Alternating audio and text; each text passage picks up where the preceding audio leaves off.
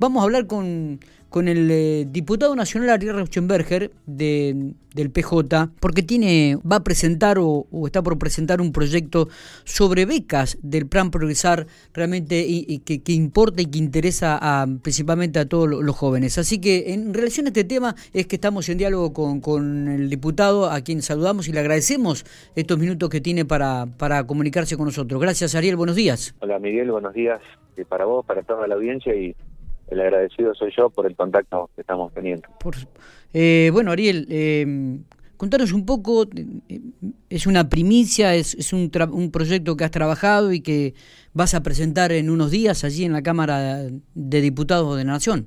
Sí, bueno, las becas Progresar fueron una herramienta muy importante que, que tenía el sistema educativo de la Argentina, eh, que bueno, fue dejado de lado por el gobierno este, de Juntos por el Cambio, y a partir del gobierno de Alberto Fernández esta herramienta se potenció. Nosotros con, cuando aprobamos el aporte solidario de las grandes fortunas, uno de los destinos de, los, de estos recursos eran justamente este, fomentar la educación a través de, las becas Progresar. Eh, hubo un incremento de montos, hubo una, una fuerte inversión como, una apuesta ¿no? a, los jóvenes eh, a que puedan estudiar, a darles una mano en sus estudios para que se puedan formar pero eh, hoy vemos que uno de los requisitos que, tiene, eh, digamos, para acceder a la beca, es eh, que no el ingreso de la familia no puede superar tres salarios mínimos vitales y móviles, que estaríamos hablando hoy en día de unos 75 mil pesos.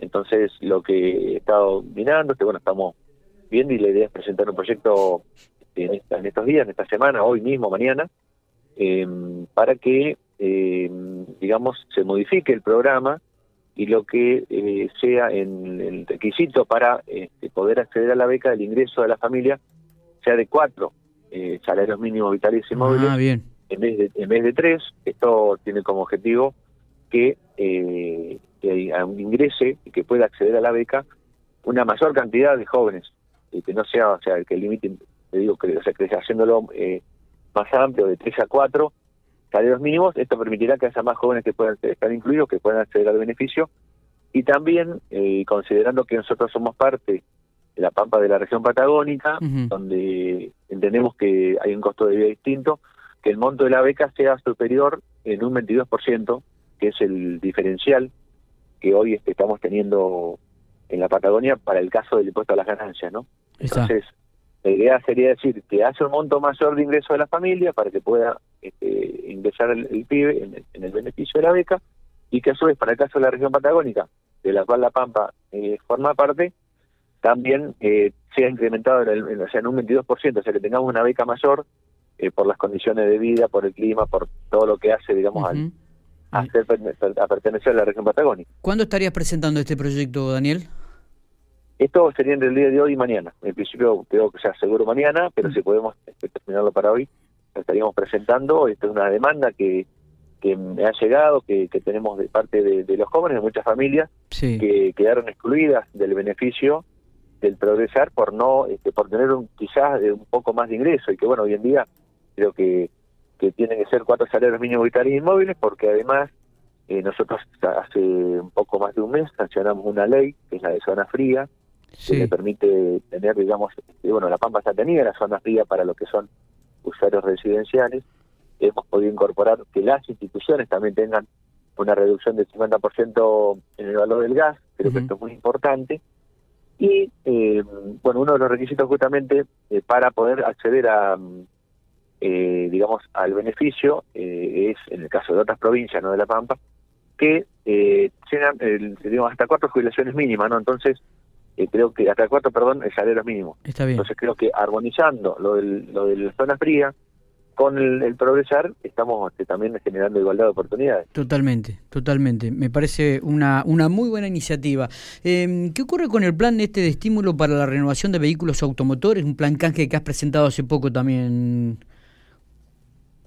Sí, vos sabés, Miguel, que también uno de los reclamos este, que que me llegaron, eh, esto producto por supuesto de las reuniones, de las charlas, cuando uno recorre o, o, habla con, con, distintos sectores, eh, tal tema de la, preocupación de, de, poder, renovar el parque automotor, de la familia que quiere cambiar el auto, sí. este, de mejorar, este, digamos, su, su vehículo y tomando antecedentes que hubo en el año 95, en el año 99, que fueron exitosos, y también con la idea de poder dar, este, digamos, una, una mejora a lo que es el sector automotriz.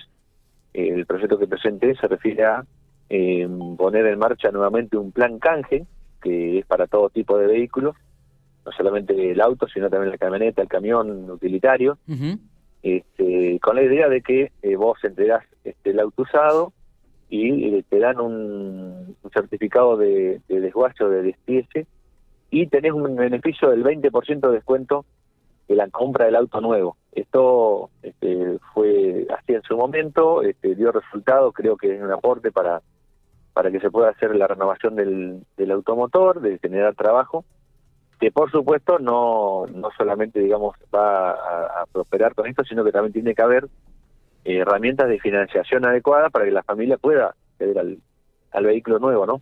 Y estamos hablando de que el auto tiene que tener este, más de 10 años de antigüedad, o sea, el auto que vos podés entregar este, para que te lo, para el que te den este certificado y tener este descuento del 20%, tiene que tener como mínimo 10 años o más de, antigüedad, ¿no? ¿Esto se puede presentar en cualquier concesionaria? ¿Cómo, cómo está regulado esto, Ariel? Mira, el proyecto el proyecto se establece que eh, cuando sea un auto de más de 10 años de antigüedad, eh, la persona que que ingrese al programa y que tenga certificado tendrá un descuento del 20%. Esto será en todas las concesionarias oficiales. Bueno, después la reglamentación este, será la que fijará, digamos, las condiciones operativas, pero en principio la idea es esa, ¿no? De que, de que sí, de que en todas las concesionarias oficiales eh, siempre hablamos de autos de producción nacional, ¿eh? estamos hablando de favorecer lo que es la producción nacional, ya sea ensamblado, auto, autoparte, este, para que justamente demos mano de obra a la industria Argentina, ¿no? Claro. Pero sí podría ser en cualquiera de las concesionarias que,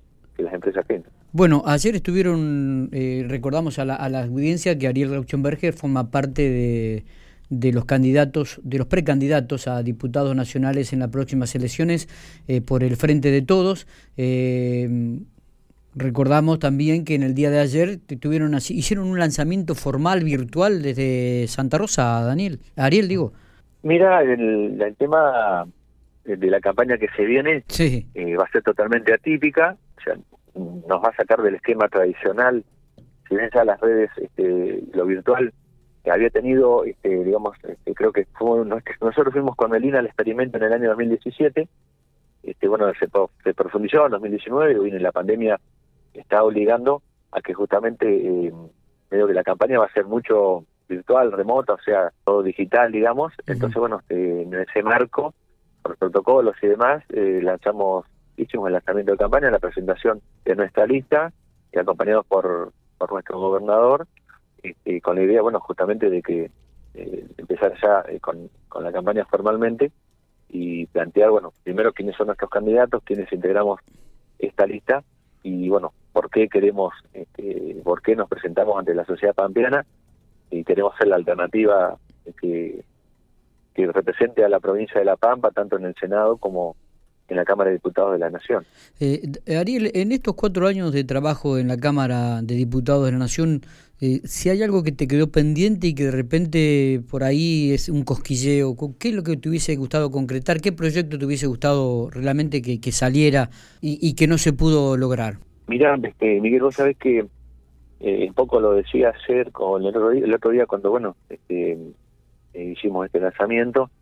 En, mi caso particular, yo empiezo en diciembre de 2017, en mitad del gobierno de Macri, eh, un gobierno o sea, que donde esos primeros dos años de mi mandato fueron complicados porque teníamos a un gobierno nacional que discriminaba a la provincia de La Pampa, que, que la postergaba, que bueno, que no la incluía, que no le daba obras, que no le daba posibilidades de desarrollo, con un gobernador como fue Carlos Berna, que se plantó ante el gobierno nacional y bueno hizo valer los derechos de nuestra provincia. Nosotros trabajamos junto con, con Melina y con Sergio, en ese momento diputado, este, en la defensa de los intereses de la provincia junto al compañero Berna. Y a pesar de, de, esa digamos posición que, que, teníamos logramos beneficio para para nuestra provincia pero fueron muy difíciles esos dos años. Luego vino este el gobierno del frente de todos que empezó a tomar medidas para cambiar la situación el rumbo de la economía de lo social y la pandemia que sorprende al, mundo de la Argentina, que irrumpe este, bueno, que nuestra, en nuestra provincia también, y donde esto significó que muchos proyectos que, estaban en, danza, que habían sido incluso eh, promesas de campaña, quedaron este, en el tintero, debieron ser postergados porque la pandemia obligó a, bueno, a enfrentarla, ¿no? Y este, en un, en un aprendizaje día a día porque no había una receta para, para digamos que la, para cómo enfrentar esta pandemia, ¿no? Así que eso significó, digamos, reprogramar todo, ¿no? Creo que ahora la etapa que se viene es justamente la de que esos proyectos que se fueron postergando puedan ser llevados adelante. Yo, bueno, creo este hay proyectos que, presentamos fundamentalmente lo, las aspiraciones que podamos concretar todas aquellas cuestiones eh, que hacen a la generación de trabajo, a la generación de oportunidades este, para todos los sectores, pero fundamentalmente los jóvenes, como esto que hablábamos de, las becas para que los chicos puedan estudiar. Creo que tenemos que avanzar fuertemente en lo que es eh, proyectos de conectividad, en el caso de General Pico, el polo tecnológico, que es un, digamos, va a ser un ícono en lo que es el desarrollo de la ciencia y la tecnología y la generación de oportunidades para los jóvenes este, de nuestra provincia. Así que creo que poco pasa por eso, ¿no? Es que tenemos que creemos que tenemos que lograr más viviendas para para la Pampa, que tenemos que también lograr eh, la erradicación de emprendimientos industriales, eh, que en eso este, se están dando síntomas de recuperación en la economía y hay eh, varios programas este, que tiene el Ministerio de Desarrollo Productivo, bueno, un proyecto que se presentó en su momento de apoyo a los parques industriales que ya se está aplicando, en La Pampa lo recibió este, la Vela y, y Quemú Quemú. Bueno, creo que pasa por ahí, ¿no? Por, por el tema de ver cómo podemos este, ser La Pampa protagonista a nivel nacional y, este, bueno, con políticas activas de parte de Nación que contemplen la realidad y los proyectos que, que tenemos de la provincia. Está. Ariel, gracias por estos minutos, eh, como siempre. No, no, gracias a vos, Miguel, y bueno, seguramente estaremos en contacto en los próximos días, así que a tu disposición. Perfecto.